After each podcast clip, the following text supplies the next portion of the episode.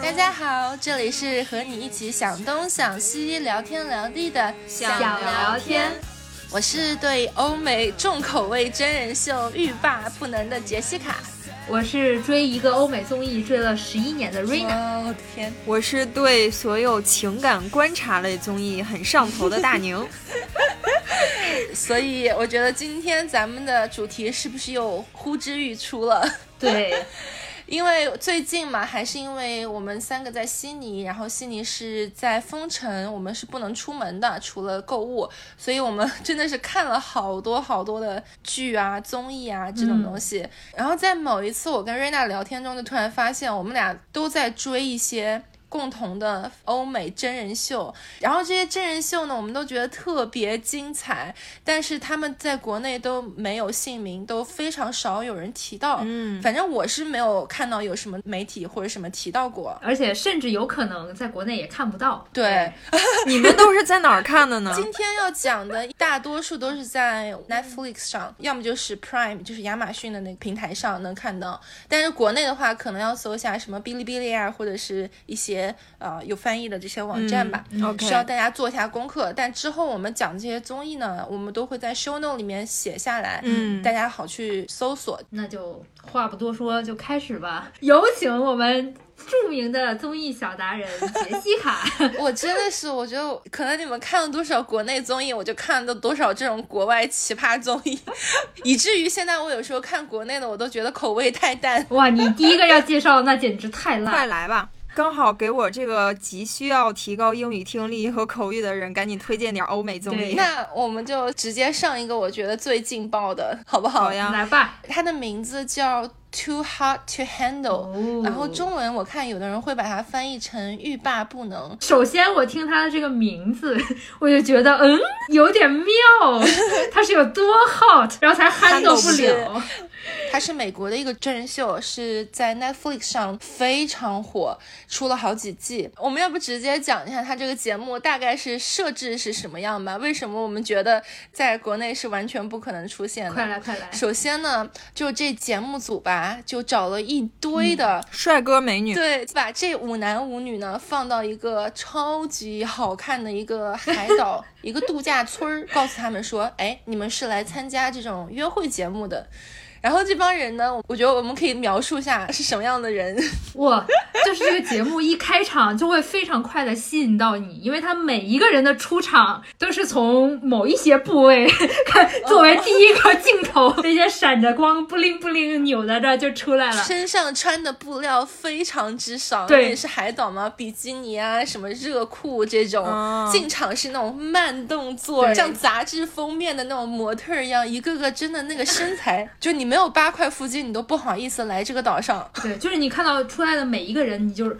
哇，然后又出来一个就哦，就忍不住发出这种声音。对，然后最妙的就是他们自己，因为在出场的间隔中还会插一些他们自己对自己的介绍，然后就特别得意、啊，我在哪儿哪儿，我就是那种情场王子，就我这个带着法式发音的英语，我就算说这是一坨屎，大家都会觉得哇太欧好美版的罗志祥，你知道时间管理大师。我记得有一个人，应该是一个什么英国的健身教练吧，然后嗯那个身材就不用说了，然后他的约炮不，我的 意思是约会宣言是，呃我根本就不需要任何的搭讪话术，我直接就走到酒吧里面，然后把上衣脱掉就好，就就这种人就是嗯，非常自信，也非常自洽，非常自豪自己是这种就是性魅力很大的这种。，对。即使是你知道，对欧美人来说，他们个性比较外放啊，比较会 social，但其实欧美人看这些 show 也是觉得，哇，这人怎么这样？这怎么还能这样？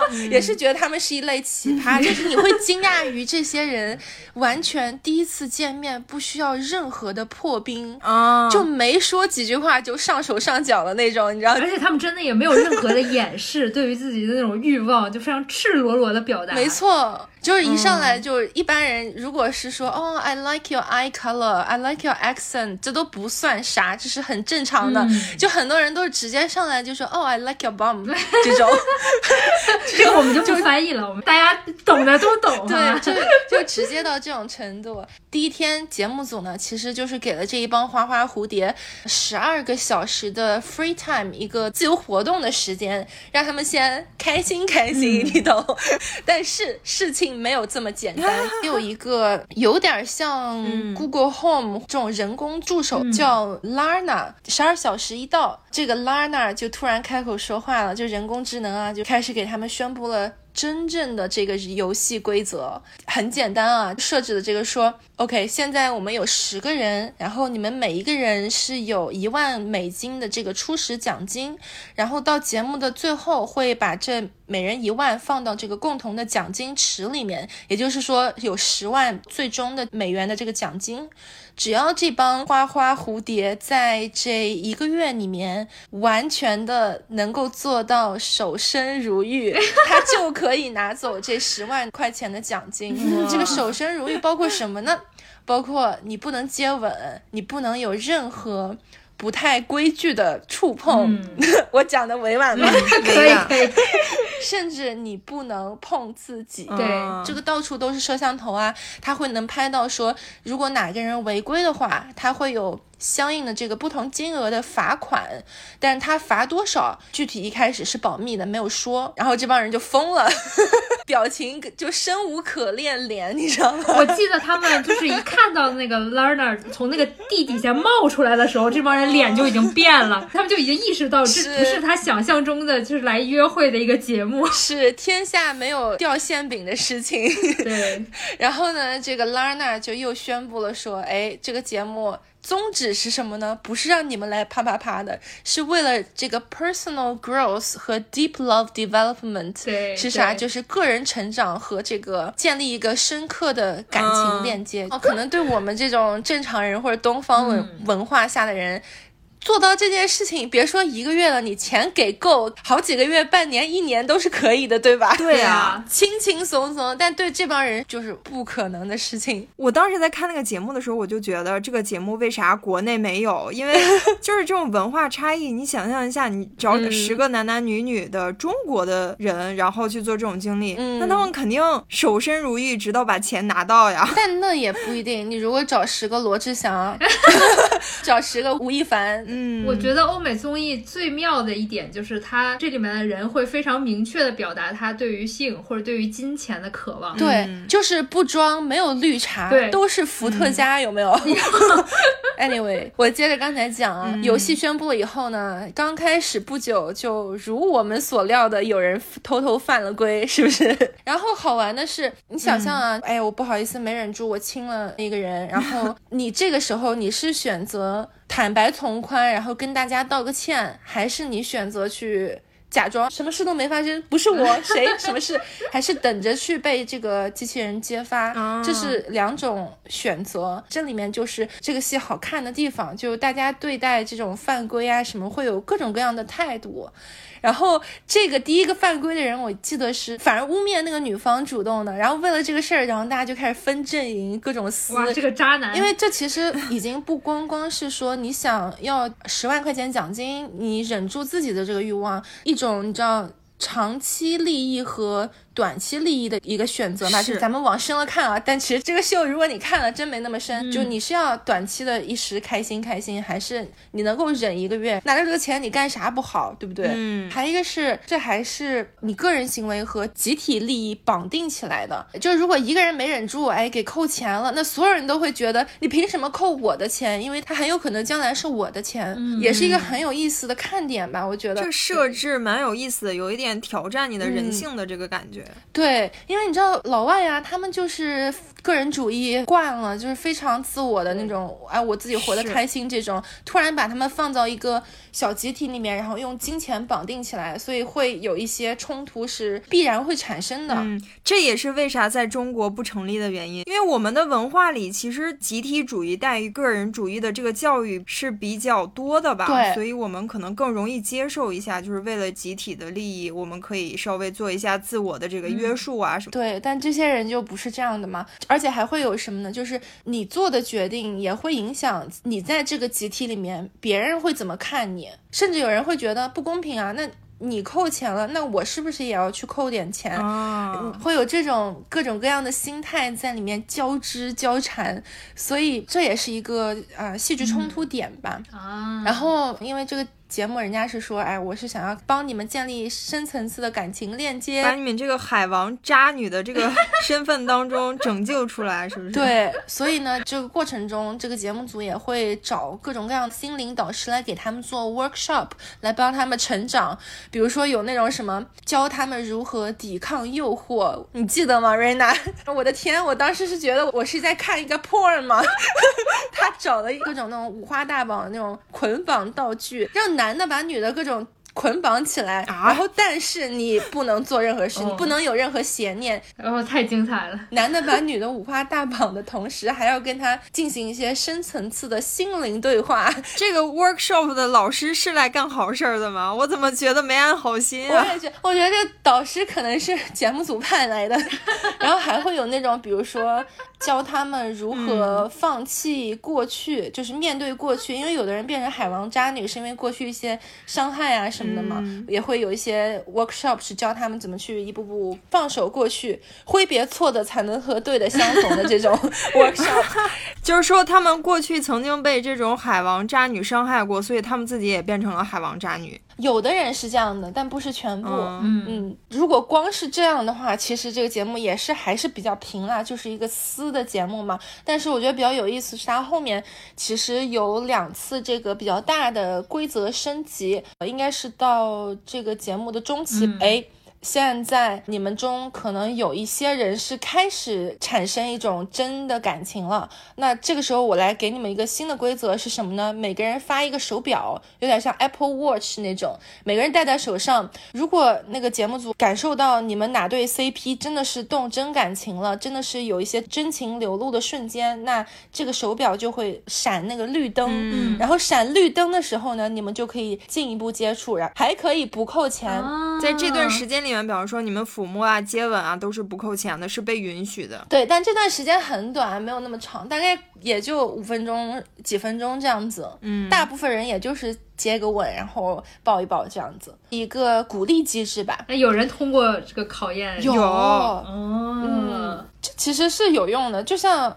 你其实教小孩一些事情一样，你也是我们说的鼓励教育啊，和一些惩罚是要有一个 balance，、嗯你不能光说你不你不能这么做，而是在他们做对的时候要给一些奖励嘛，对吧？嗯还有另外一个是，也是到后期节目组如果觉得哪个 CP 哎真的非常有希望将来成为真的一个呃真爱吧，他会给他们一次在一个豪华情侣套房。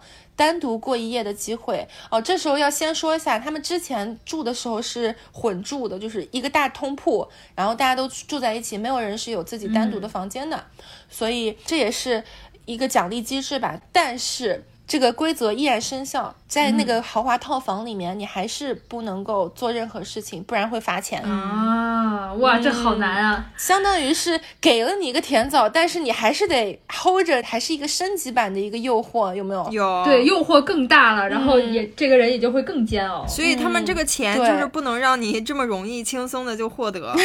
对，好多人扣了好多钱，什么随便亲一下就三千刀就没了。但是总的来说，我是觉得随着这两次规则的升级，越到后面就有点政治正确了，就越明显是想教这些。罗志祥们 就是重新认识感情这件事情，主题性是越来越明显的，而不像开始就有很多大家看个开心而已。所以最后结局到底有多少成了的呢？这就卖个关子，大家如果感兴趣的话，可以去自己看。我觉得跟我们的文化是蛮不同的，他们被挑战的人性是这些方面的，跟我们是很不一样的，就是也是一个开眼的过程。我觉得是他们就是你知道完全不同的生物，我觉得就是非常不怕暴露自己的缺点。就像我们说，我们的文化可能大家如果哦觉得说我是渣男渣女，我到处 sleep around 这是件坏的事情，我是羞于承认的，他们完全没有。不以为耻，反以为荣。对，是 就是其实我们很多东方文化下成长起来的人，很多人会有这种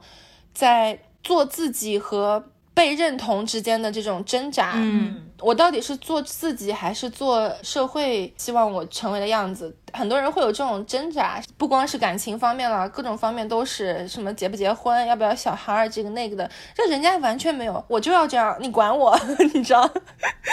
这个是也是不一样的地方。挺开眼的吧，挺神奇的。其实我看了这个东西，我的确是觉得，呃，虽然他们有很多，我觉得我有点 judge、有点诟病的地方，但是他们也有很多可爱的地方。我对他们是有非常大的改观的，相比在看这个秀之前。嗯，所以我们推荐这个秀给什么样的人看呢？海王渣女们吗？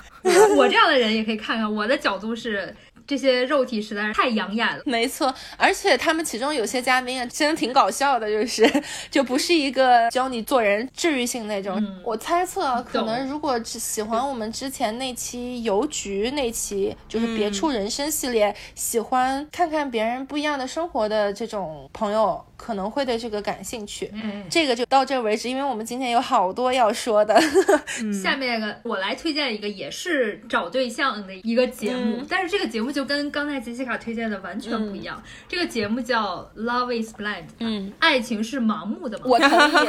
哎，先说一下在哪个平台是哪个国家的？嗯，这个是在 Netflix 上的一个自制的一个综艺，所以应该是美国的。不得不说，Netflix 自制综艺真的很好看，确实很厉害。它是一八年就拍了，但是二零年才播的。然后这个节目的设置是这样的：他们找了三十个想要结婚找对象的男女，进行一个十天的这种快速约会。但是在约会的过程中，男生和女生分别在一个互相看不见的格子里，大家隔着一面墙，他们就靠互相聊天去了解对方，而且就是他们聊天的时候可以选择自己要跟哪个女生或者跟哪个男生去聊，在大概聊了十天之后，就要决定你是否要向哪一个女生或者哪一个男生去求婚，我的天，就是相当于他们在完全没有见过面的情况下，你就要去决定一个你婚姻的一个伴侣。你这让我想到什么？就是你知道之前有一段时间很火的那种黑暗餐厅，嗯，对，就关了灯，绝对黑暗的情况下，大家吃饭，然后就是纯关注对话和食物。是，就是我在我刚开始看到这个节目介绍的时候，我就会觉得这不可能。在我看来，爱情和你将来选择伴侣这个东西，跟虽然我们不不完全因为长相或者是你的打扮去榨着对方适不适合我，但是如果完全抛开这个东西不看，也是非常不现实的。我觉得我是做不到的，反正是我也我也是做不到的 我。也做不到。但是就是这么个节目，他们一共是十五个男的，十五个女的。嗯，呃，在求婚的那一天，有六对儿都求婚了，而且就是对方也接受了这个求婚。天呐，他们当打开门看到自己的新娘长什么样的时候，他们是什么反应？有没有后悔的？太精彩了！我我我刚才是找资料的时候，我才看到，就是说，其实，在节目里是说有六对儿接受了，但其实就是还有两对儿没有播出，就相当于十五对儿男女有八对儿都互相求婚，而且成功了。这比看到对方长相成功率还高啊！对呀、真的就成功率非常高。所以你在看那几集，然后他们在聊的时候，你就一直在期待。就首先你会在期待，就是谁会向谁求婚，因为他会有很多，比如说两个嗯。女生都喜欢跟一个男的聊，然后这一个男的也会说，哎呀，我跟他聊的也不错，也跟他聊的也不错，而且这些男生是住在一个房间的嘛，他们也会互相在讨论，然后女生也会互相讨论，嗯。就是哎，我跟谁聊的不错，然后有一些就 有一些勾心斗角，然后终于求婚，然后并且答应了之后，他们才会被安排见面。哦，然后你就会期待他们见到对方会是一个什么样的反应。是见面那个场景也是设计得很好，男生女生都穿的非常好看的衣服，然后。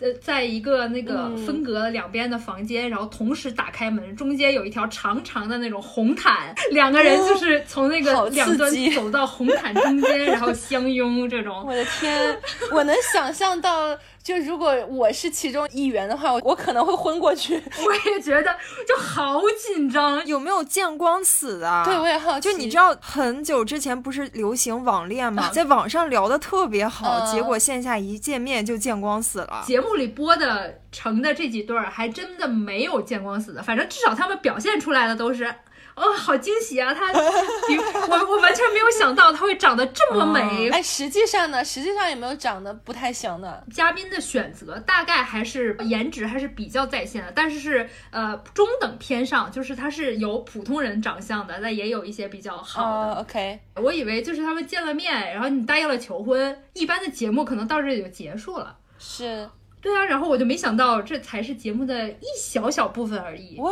他们订婚了嘛，相当于接受接受对方求婚，他们就会一起去到好像是墨西哥还是哪儿，就是直接去度蜜月。哦，我好想去墨西哥。也不怕跟大家剧透，就是在这一晚就有情侣就已经撕开始撕了，撕到那种扔戒指的那种。我的天，一起去到了这个酒店嘛，嗯他们也会跟其他成了的这些情侣见面，哦，所以就相当于你不但有了自己的对象，嗯你还看到了之前你 flirt 过的那些人，哦他们长得是什么样。万一对之前 flirt 过的那些人反而心动了的，是不是也有？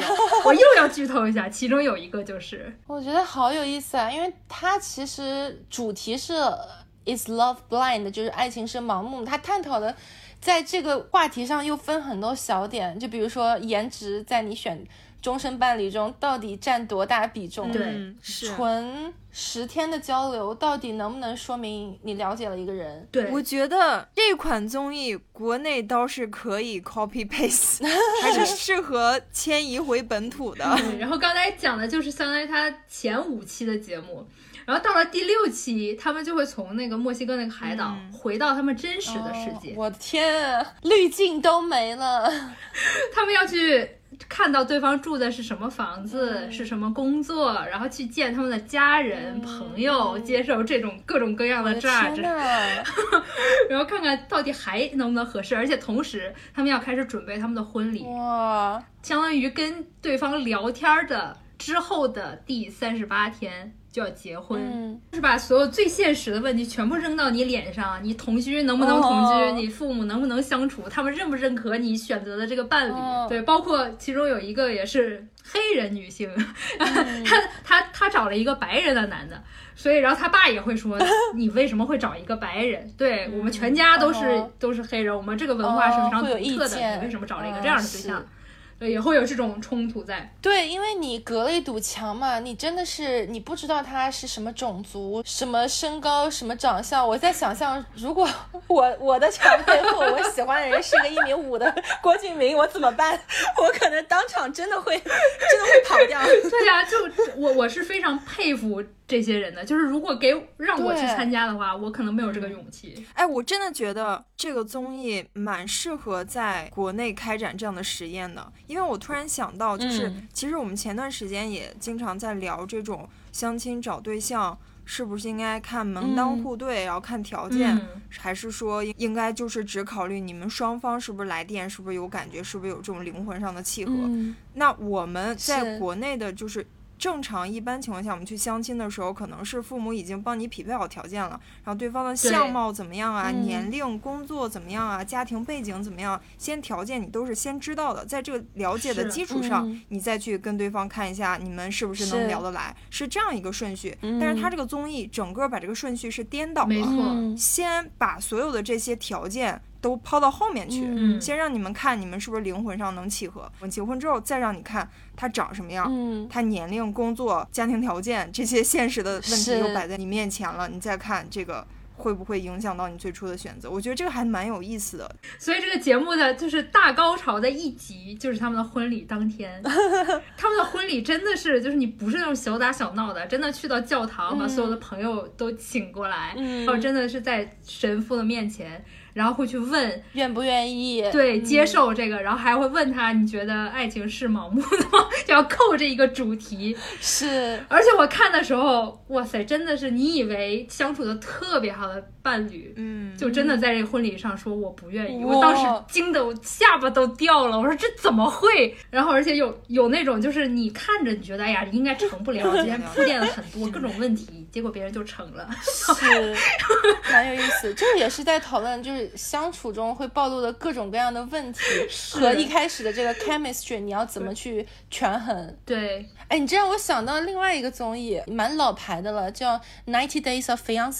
是因为美国是有一个配偶签证嘛，就是美国公民他是可以给一个别的国家的人去担保。嗯 OK，我我给你做担保以后，通过了以后，你可以来到美国跟我一起生活，但是你登陆美国的第九十天必须办婚礼，必须把它法律化。啊，所以他就是去拍这些外地人登陆美国的九十天之内和他准老公或老婆发生的事情，就看他们到底最后会不会真的去结婚。很多人都算了，因为就是面面临一个陌生的环境，然后一切都是重新开始，而且里面很多人就像有点像这个《Love Is Blind》，很多人他们都是在第三个国家旅游的时候认识的，嗯。就坠入爱河，就是像你这个十天的这个了解也有点像，对。也是一个就是长期的了解、长期的相处暴露出的问题和当初的那些激情的一个权衡的一个节目，也挺好看的。嗯，我觉得我成功的被安利到了这两个综艺。我在说最后就是为什么我突然想到一定要推荐它。我本来这个节目好像是我也是二零年就看了的，嗯，结果最近我突然发现，哎，它更新了第十一集，就是 reunion 重聚，就是这帮人节目已经结束了两年了，把所有的人拉回来，就是。啊，对，拉回来，然后看看他们到底结婚了的还在不在一起，这个好，就是撕了的有没有和解，哦然后他们现在面临什么问题？哎，这好有意思啊。对，然后一看，哎，居然还有后面的后续的这些东西，然后也很真实，嗯然后你又把所有之前的东西翻过来，大家又重新审视这段关系，对我自己也非常有启发。哎，这很像最近咱们国内很火的一个综艺，你们看了吗？就是《再见爱人》，我就看到停不下来。那个综艺也很精彩，就就是像李维嘉说的，是一个闭环。他探讨的就是你王子和公主幸福生活在一起之后，然后呢的事情。我对他感兴趣的时候，就是因为我看到有一个公众号写，因为它是一个观察的节目嘛，然后看到那个黄志忠就问了一句话说，这是不是一档劝和不劝离的节目？就我觉得他敢说这一句话，这个节目就立住了。他这个节目的设置就是说，呃，三对儿现在或者在曾经的婚姻关系当中的夫妻，他们开展了一个为期十八天的新疆旅行。就妈宝男那一对儿夫妻，他们是唯一一对儿现在正在夫妻关系当中的呃这个夫妻还没有离婚的，但是是在离婚的边缘。然后还有一对儿闪婚的那个夫妻，他们是已经离婚一年了。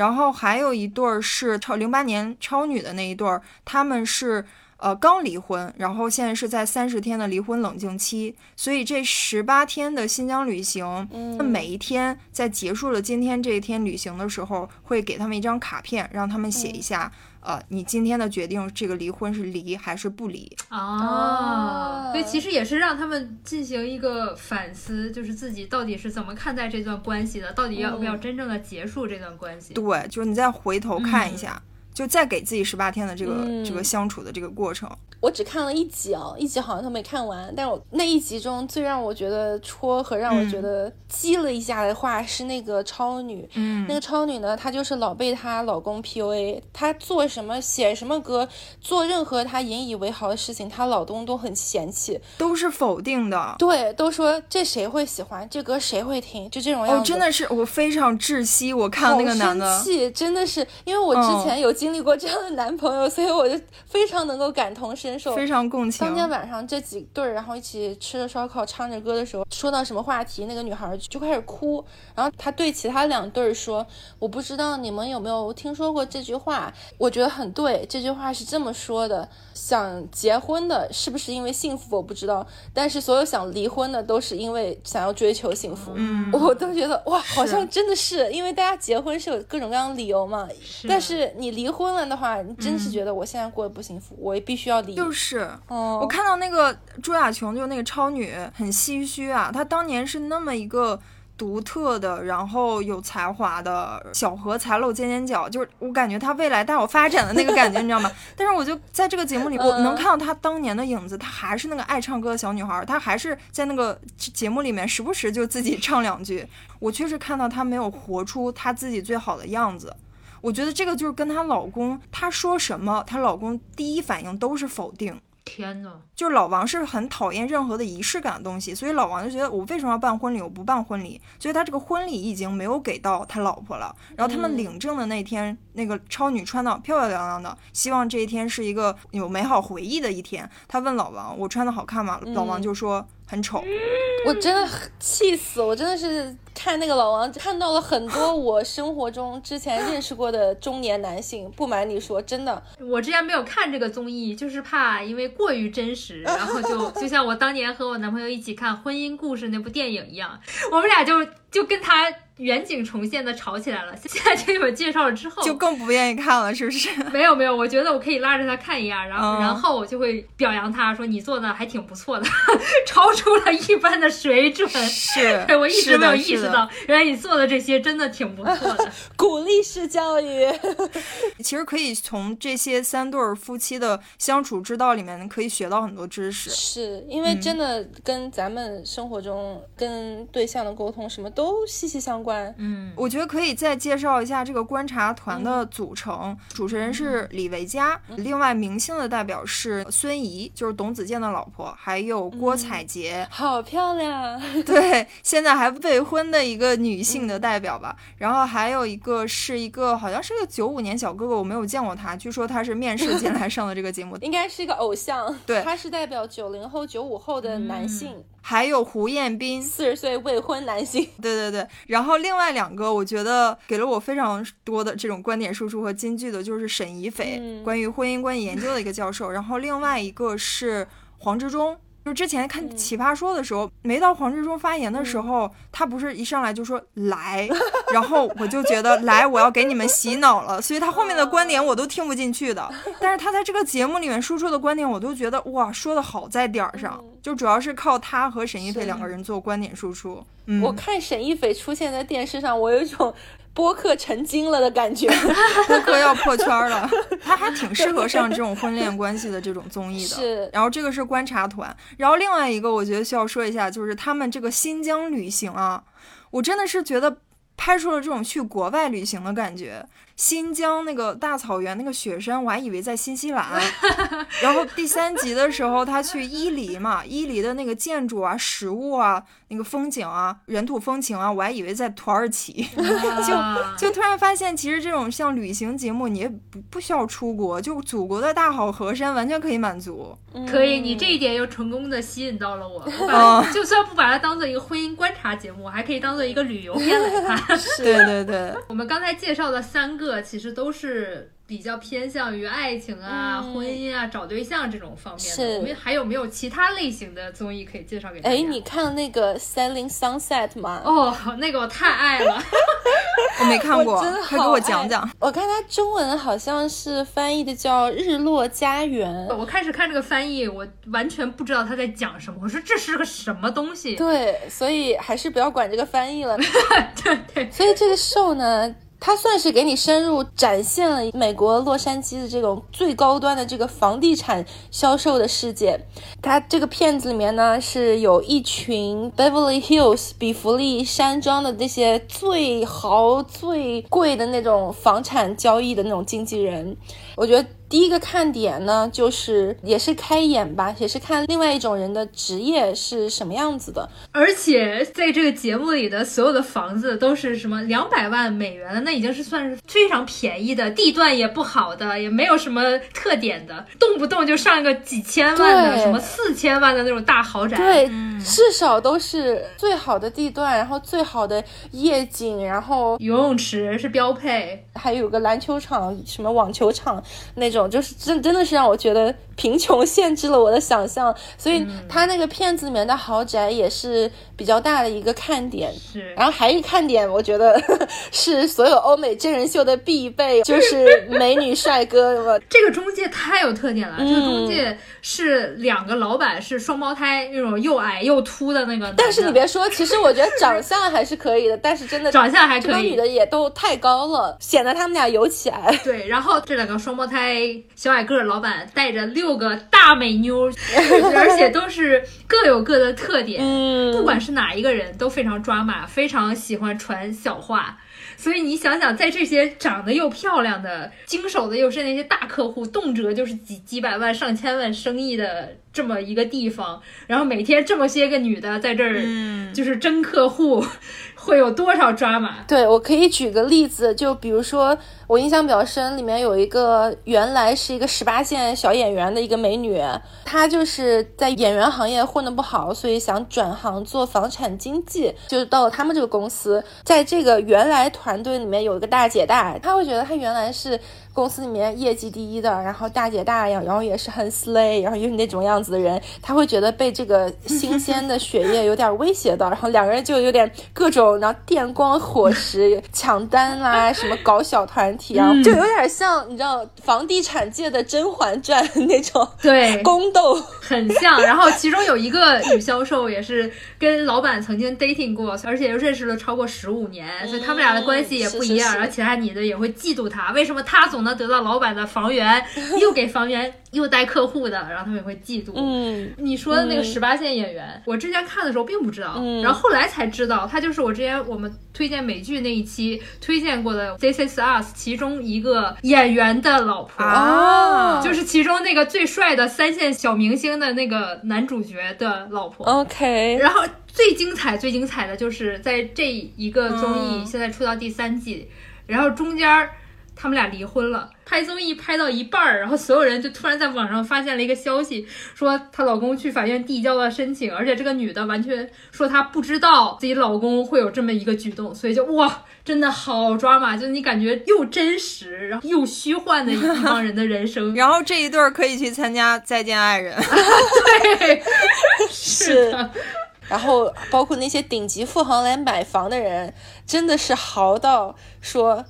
才一个游泳池不够，我要两个，就这种。对，其中有一套房子，就是有一个人带看的时候，那个女的说：“这个房子太小了，我有十二辆车，实在是停不下。” 然后我在电视机前脑子就嗡嗡的。我觉得看这种综艺的人是不是有一种猎奇心理？就是因为你过不上这样生活，你也很好奇他们是多么好的一个生活，你就想去看一看。我压根都不知道有这种生活，对吧？嗯，推荐什么样的人看呢？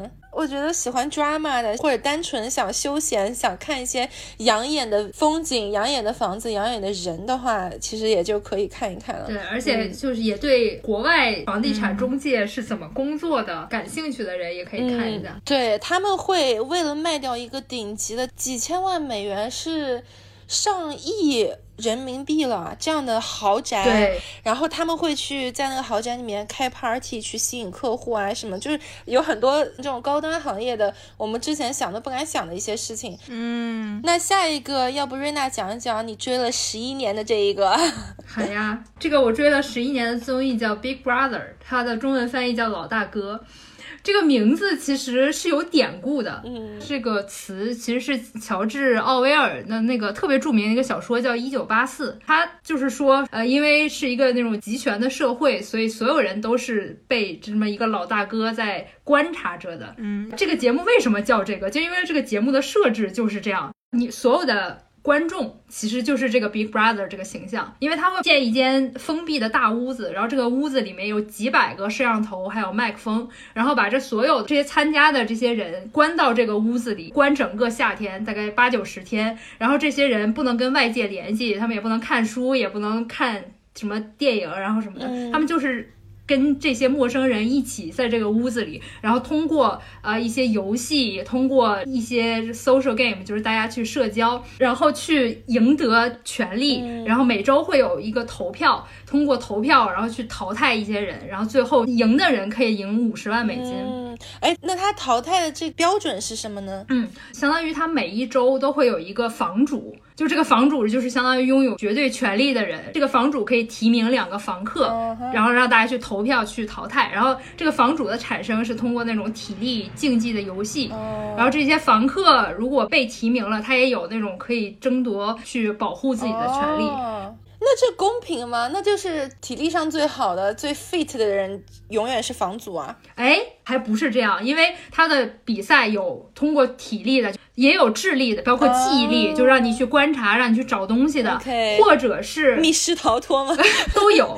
它会有一些节目设置，嗯就是已经淘汰的那些那个房客的一些细节，他说的话什么，你记不记得？你对这些人的了解，嗯，对，然后包括还会有一些适合女生的那种嗯体力活动，就是看你是否灵活呀，你能不能在一个一个什么嗯又淋雨又什么的那种东西上坚持哦时间最长。对，所以它游戏设置其实是会满足各种人都有机会去赢得这个房主的位置。OK，尽量公平的。对他为什么会吸引我？第一个理由就是，你们设想一下，你们和陌生人在 毫无隐私的情况下去相处这一百天，受不了，哎，但有点像高中还是大学军训的时候，我觉得有点儿，就是强制跟陌生的同学，对对对，而且跟外界隔离掉，你哦你就只能在这儿，你你们一定要相处，不管你是。喜不喜欢这个人，是。而且他们又有投票，所以你跟这些人你还不能关系一下，哎呀我就崩了。嗯所以你就可以在里面看到各种各样的情况，包括这些人会不会有爱情，嗯然后有的人可能在里面待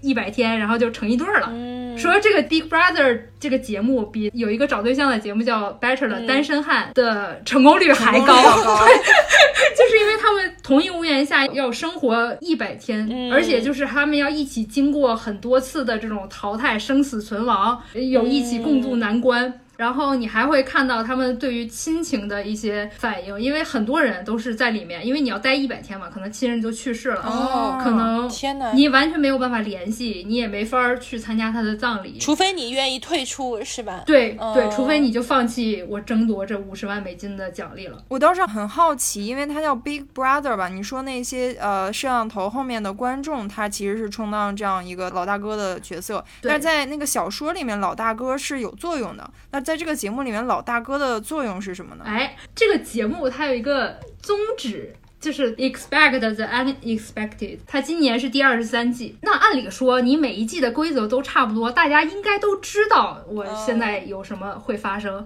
但是它中间有夹杂很多 twist，比如说观众投票去给这些人一些挑战，观众喜欢谁，那我就给他一些权利。然后包括如果有一些呃很早就淘汰的人，通过观众的投票，他还可以返回这个屋子里。就感觉有点像什么一零一啊那种。哎，对对对对，就 你可能你可以就养成一个你想要成为冠军的这个人。啊，啊，除了他的这个情节设置就是很吸引我之外，他的嘉宾的选择也很妙。他基本上每年都是十六个人或者是二十个人，就是八男八女或者十男十女这样子。我看了这么多年，每一季都会有金发碧眼的大妞儿。看起来很呆的那种书生小哥，嗯然后有一定会有亚裔，一定会有黑人，一定会有同性恋，嗯，啊，一定会有肌肉男。所有群体都跟你来一个典型的。对你也会对这些人哦从他的工作，呃包括他的外貌，你会对他有一个期待。你在等到他进入了屋子，有的时候你会看到一些完全跟你期待相反的一些很真实的反应。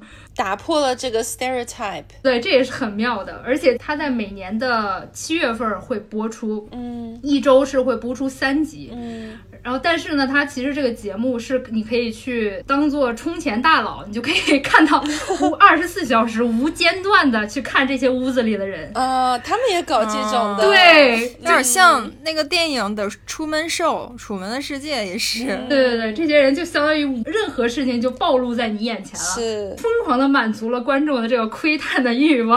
而且他剪辑就很棒，就经常会看到那种啪啪打脸的，一个人刚说，哎呀，我绝对不会跟节目里哪个人成一起，然后过两集他就跟另一个人搂搂抱抱 在一起。我觉得老外完全没有在怕打脸这件事情的，是是是，说过的话说忘就忘。对我想干嘛就干嘛，你谁都别管我。这是节目的设置吸引我的地方。然后还有一点就是，因为在屋外是有一个主持人的，淘汰的时候他会主持这个投票的环节，然后包括如果人淘汰了，他要做这个访问。是这个主持人她是一个华裔的女性，哦这个女性叫朱丽琛。在了解她之后，我就觉得，哎，这个节目就更妙了，因为这个女主持人被称为邓文迪第二。哦，她也是非常传奇。之前很小的时候从中国移民去了美国，然后一直就想做新闻主播，嗯。然后为了做主播还去什么隆了鼻、割了双眼皮儿，哦然后后来在新闻节目里当了一个主播，嗯。然后就被大 boss 看上了，不但把他钦点过来主持这个 Big Brother，哦而且还变成了这个大 boss 的老婆。一石二鸟。对，也是一个小三上位的故事。OK，知道了他这么多故事，你再看他的主持风格就非常自信，呃，也非常的有风度。他的只要一出现，他就引领了这个节目不断不断的在推进。然后我也会觉得他是很有魅力的，所以每一年到夏天，我就会非常期待能看到他。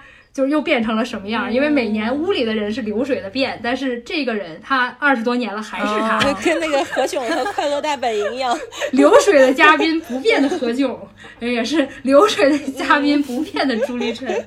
对，反正我每年就会觉得，哎，他又来了，就是熟悉的夏天，这个暑假又开始了。他来了，他来了。对对对，这也是非常非常非常吸引我的地方，而且也是很特别的地方。怪不得你追了这多少年了，已经，十一年了。我有点理解了。是吧？第四点吸引我的地方也是特别巧，我第一次看这个节目是在二零一零年，是它的第十二季，就出了一个特别出格，到现在还会有讨论度的一个女嘉宾，叫 Rachel，、嗯就这个大姐就是那种胸大屁股大。化妆很妖艳，说话又很贱，进到屋子里来就是那种谁也不服，世界就老娘最牛的那种。然后你一进去就跟其中一个长得很帅的小鲜肉帅哥搞在了一起。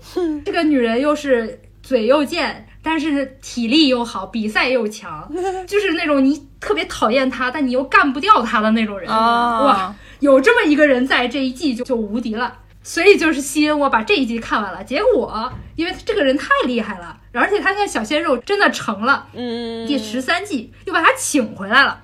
如果大家想要去看的话，就可以推荐，就可以从第十二季，就是有这个大姐的这一季去看。更容易入坑。对，人也很抓马，然后整个的情节设置也非常棒。然后我也会推荐第十六季，第十六季有一个非常棒的一个嘉宾，他是个卧底警察，哇他一直就是在那儿潜伏着。，OK，一直非常低调，然后通过各种策略、各种 social game 去打败各种人。那他要是不拿冠军，都对不起他这个身份啊。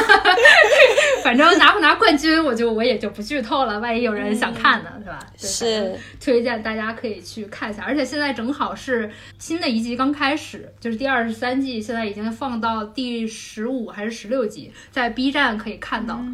而且就是因为这个节目，我才第一次开始综艺，我可以看生肉了，因为实在是等不到大家的翻译，要是等熟肉，我也太着急了。来解释一下生肉和熟肉好不好？我是因为每一年夏天，我就会四处找资源去看这个东西，然后才知道原来熟肉就是大家有翻译了中文字幕的，但是它出的就会比美国那边晚很多。是但是生肉就是在比如说美国时间周三，这个节目好像是周日、周三、周四会有三期，所以第二天你就能看到英文版了，也就能马上加入到这个弹幕的讨论中，嗯是。对，就非常非常过瘾。OK，学到了生肉熟肉，你这个二 G 冲浪选手，我真的是。适合那些喜欢看真人秀，然后又非常喜欢看体力，包括智力，包括 social game，、有点竞技类的。对竞技类的节目，而且可以提升自己的听力和口语水平。啊，真的，我我确实实学到了好多原来没听说过的一些口语的词，可不是吗？都熟肉变生肉，是啊，被逼的这是。被逼的，因为太爱了。是这相当于是你的这个快乐大本营，这个真的非常有名，基本上老外都知道，或多或少都看过那么几季。我觉得可能我们很多听众朋友也其实已经都知道了，那就可以参与进来。我觉得跟瑞娜一起讨论一下。对我非常期待大家的讨论。这个节目我就是每年夏天都会看嘛，然后我男朋友都知道了，虽然他不看，然后他就每次就气我说：“哟，又来看你的大兄弟呢。你说是老大哥，” 好吧，反正今天我介绍的就是这么一个大兄弟的节目，希望大家可以喜欢。精彩精彩，我回头去追一追。咱们介绍了几个节目了，要不我来最后一个来吧可，以，这一个呢，其实也是欧美非常火的，叫《The Circle》。中文我好像还没看到它有翻译过，可能叫圆圈儿还是什么，我也不知道。圈儿，也是 Netflix 自制的一个社会观察类节目。嗯然后它真的太火了，以至于它版权买了以后，先出了美国版，然后现在也有法国版和巴西版。所以真的是那段时间，我所有的同事都在问说：“你看了吗？你看了吗？你聊了吗？” 所以真的是在国外是有一定的知名度的。所以它的环节设置是什么样呢？其实 The Circle 就是这个节目组是设定的一个 social media，一个社交媒体。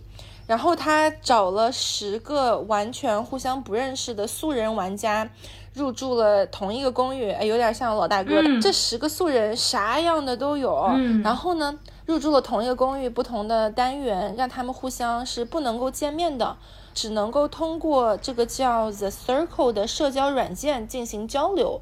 每个玩家进去以后，就像我们用微博、用微信一样，它会要你设置一个个人档案，对，那这个时候呢，有意思就来了。每个玩家你可以完全做自己，你也可以创造一个完全凭空捏造的别的人设。哦，虚拟的身份，没错，就像我们现在在网络世界一样。对，你可以一个男人去演一个女人，你可以去一个老人去演一个年轻人，完全 free。哇，然后你设置好人设呢，相当于是语音控制嘛，玩家就可以跟他说 The circle, I wanna have a chat with Rena，然后他就会把 Rena 的对话框给调出来，嗯你就可以直接用说的来，相当于是打字了。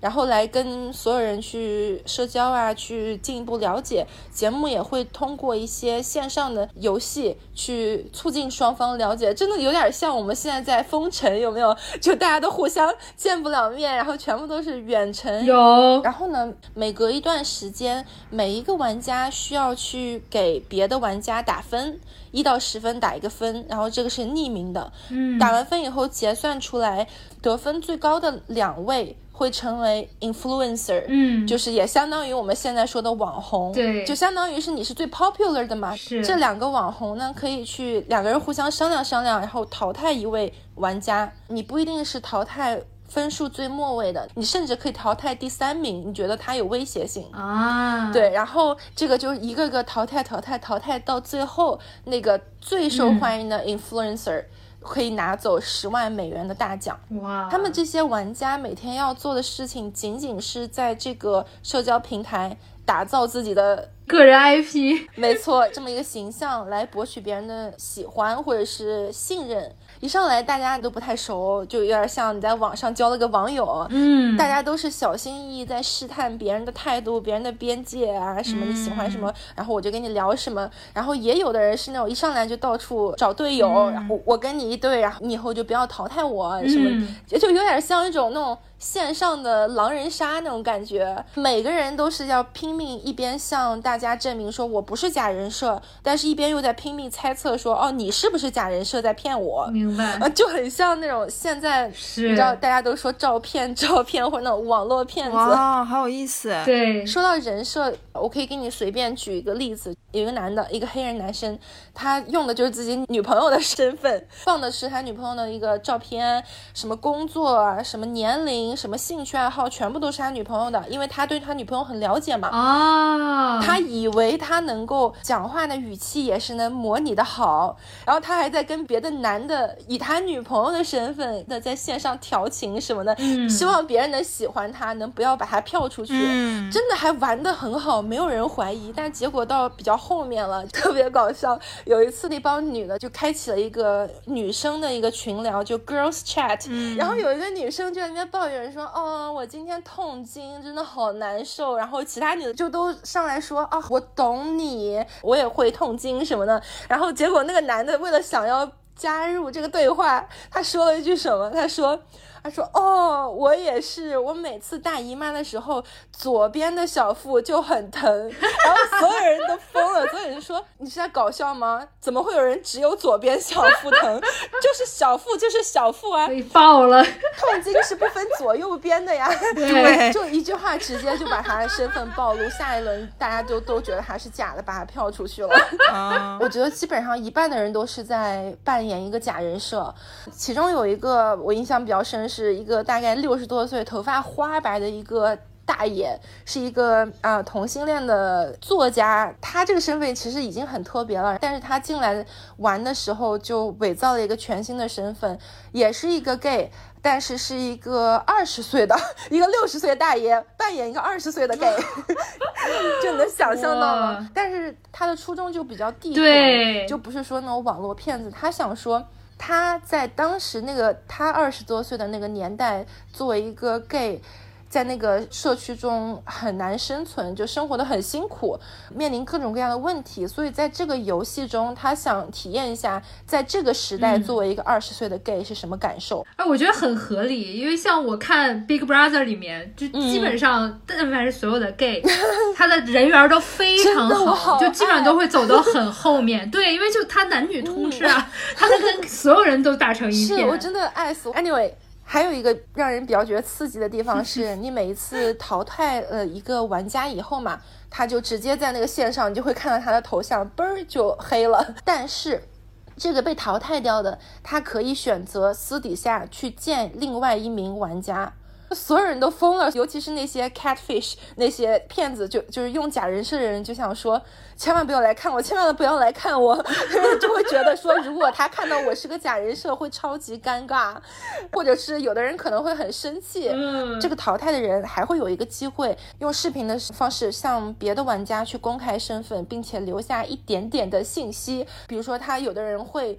被票出去了，很生气，因为他得不到奖金，他就会故意放一个炸弹出去，说虽然我走了，但是我刚刚去见的那个人是一个 catfish，瞬间。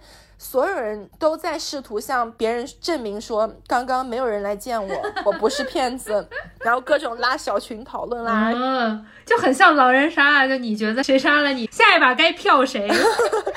对，真的是，而且你知道这个东西有意思，就在有点像 Big Brother，就你一上来，观众是完全就知道谁是谁，谁扮了谁。上帝视角，没错，我们是上帝视角，我们能够看见他们互相发消息时候的样子，嗯但他们就完全是线上盲选，对，所以就你能看到很多这种咱们现在网络文化下产生的问题。嗯，就比如说，其中一个人发信息给另外一个人发了点啥，然后在我们观众的上帝视角来看，哦，那个人发信息的时候完全就是笑着说开玩笑啊，躺在床上那种特别 relax 的说的，但结果接到信息的人就会觉得非常被冒犯掉。啊，这很像我们日常的这种社交媒体的交流。对，就是这种文字带来的不同的情绪解读吧。嗯，也是很有意思的一个点。还有就是，比如说 那帮男的嘛，就有点无聊，因为他们真的很像我们现在 lockdown，天天关在一个房子里面。有一个男的就无聊说：“哦，你们大家去不去健身房？”其他男的就说：“去啊！哦，我可爱健身了，怎么怎么样？”然后其中一个男的就发起了一个线上的俯卧撑比赛，就说：“哎，谁可以先做完五十个，谁就先留言，然后谁就赢了。”嗯，然后结果只有一个印度小哥是老老实实的做了五十个人，其他的人不是在泡澡就是在吃薯片，然后还一边发信息说我做了五十个。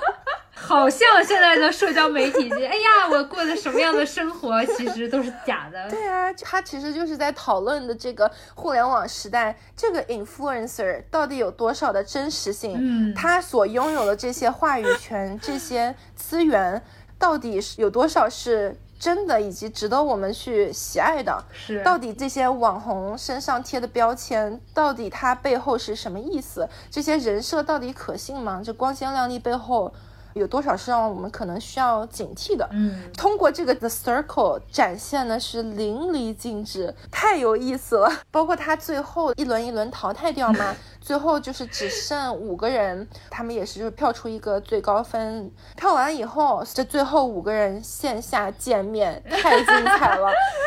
网友见面，其中有一半儿都是假人设，都是照片。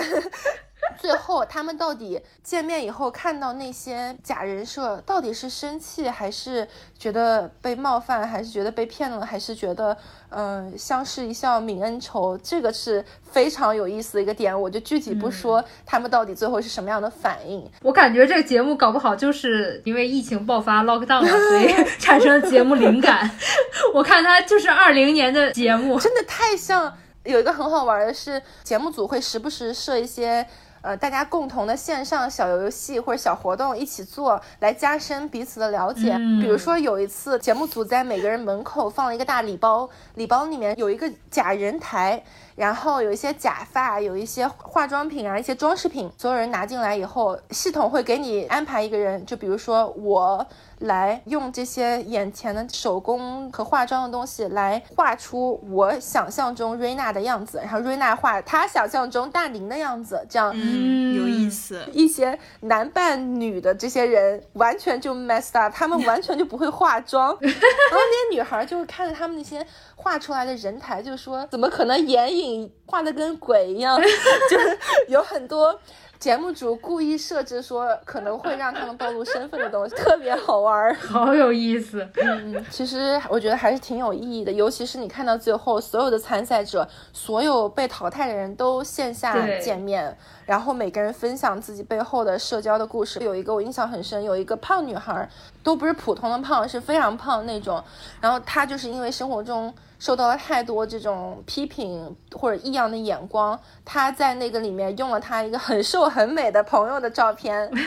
但是身份还是她自己的，就是职业啊什么的，兴趣什么还是她自己。嗯，他只是想看一看，作为一个瘦子是会得到什么样的待遇，就其实还蛮心酸的，你知道，每个人都有他背后的原因，就很像现在我们自己在网上建立自己的 digital profile 一样，嗯，会不会 P 图，P 图 P 多少，嗯，所以我觉得大多数人应该都会有共鸣，尤其是经过疫情，大家都待在家，都用手机用这么一个网络来跟所有认识和不认识人沟通，我我我反正听完你介绍，我是很想去看的。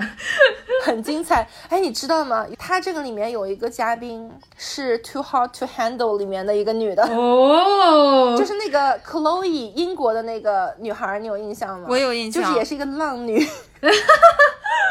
精彩对，了那，个女的真是无处不在，综艺咖，哪都有她。好偶大哟。怎么老是你？可以，今天我们聊综艺也是聊得非常开心，嗯大家也都推荐了我们最近在看的一些非常刷新三观、大开眼界的综艺。是不知道你们听了觉得怎么样？对，反正我们是互相被安利到了。是 是因为时长有限啊。其实我们准备这期节目的时候，我有一个非常非常长的长了 list，因为我真的看了太多好玩的这种欧美综艺。如果大家感兴趣的话，可以在评论区告诉我们，这样我们以后可以把我们剩下这个 list 里面的也都再出一期讲全了。因为每一个其实我都很想讲。每一个都是心头好。左边也是肉，右边也是肉，都不舍得割。对，也希望大家听得开心。然后想要有什么跟我们讨论的，可以在下面的评论区及留言。没错，也可以添加我们的小助手，是呃、微信号是 Think Talk 二零二零，来加入我们的听友群，跟我们主播线上交流，嗯 The Circle，跟 The Circle 一样交流。对。然后我们也入驻了爱发电这个平台，如果有小伙伴想要用爱发电支持我们实现设备升级的小目标，可以去爱发电上支持我们。是，包括我们爱发电上才新设置了一些让我们的听众朋友们也能够参与到节目中的方法。嗯，所以如果感兴趣的朋友可以去逛一逛。那今天差不多了，我去继续看综艺去了，拜拜。我们也去了，拜拜，拜拜，下次再见。